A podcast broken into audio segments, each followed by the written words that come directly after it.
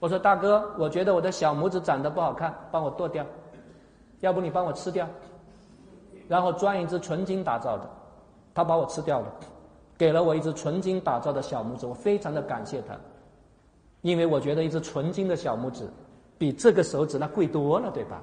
各位同学觉得他把我的手咬掉，构不构成故意伤害罪？构成吗？不构成，因为伤害小拇指是轻伤。啊，这是我的利益，我能不能处分我的利益？可以呀，我的手指我做主，是这个意思吧？但问题在于，我现在觉得我的两个大拇指长得也不好看。说大哥，要不你把我两个大拇指也咬掉，要不把我这只手咬掉吧？打造一只纯金的。各位觉得这个利益可不可以放弃？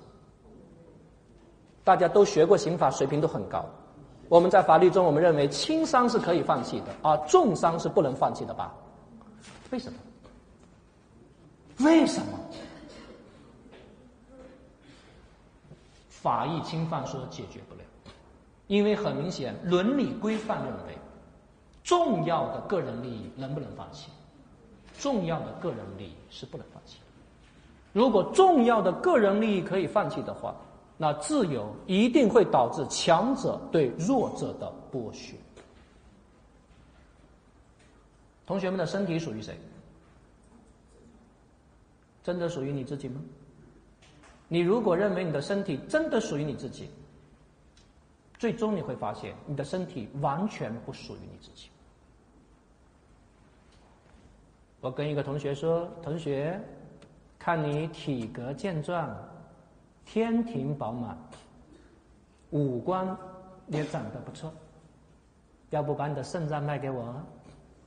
你说：“老师，我是有尊严的。”我说尊严多少钱？他说老师这是不用钱来计算的。我说五十万一口价买你的肾脏行吗？他说不行，老师我有尊严。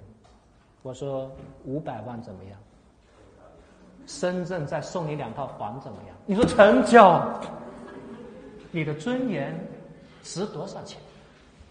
所以各位同学想一想，如果你可以完全处分你的身体，你最终你是没有自由的。因为一定会导致强者对弱者的剥削，这就是为什么我们的伦理道德认为一个人是不能处分自己最重要的利益，因为自由不能以彻底放弃自由为代价，因此利益的处分也必须考虑到伦理规范的约束。